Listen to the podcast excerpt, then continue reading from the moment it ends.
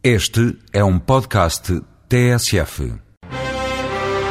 No ano que vem há eleições para o Parlamento Europeu. No espaço Voz Europa, a eurodeputada Edith Estrela deixa os traços gerais do processo eleitoral para o Parlamento Europeu. Que é uma lista única a nível uh, nacional. Uh, cada uh, depois aplica-se o método de onde, em função do, do, da votação obtida por cada partido.